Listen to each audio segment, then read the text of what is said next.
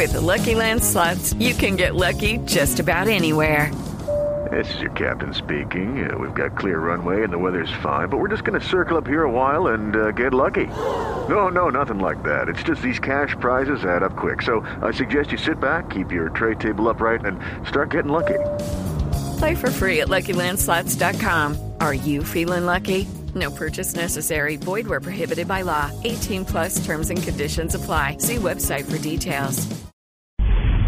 Una polémica se desató en el Congreso por el proyecto de ley que busca permitir que la figura de cooperativas re- reviva alrededor de la vigilancia privada en el país. Desde el Polo Democrático hay serias críticas. Diego Monroy.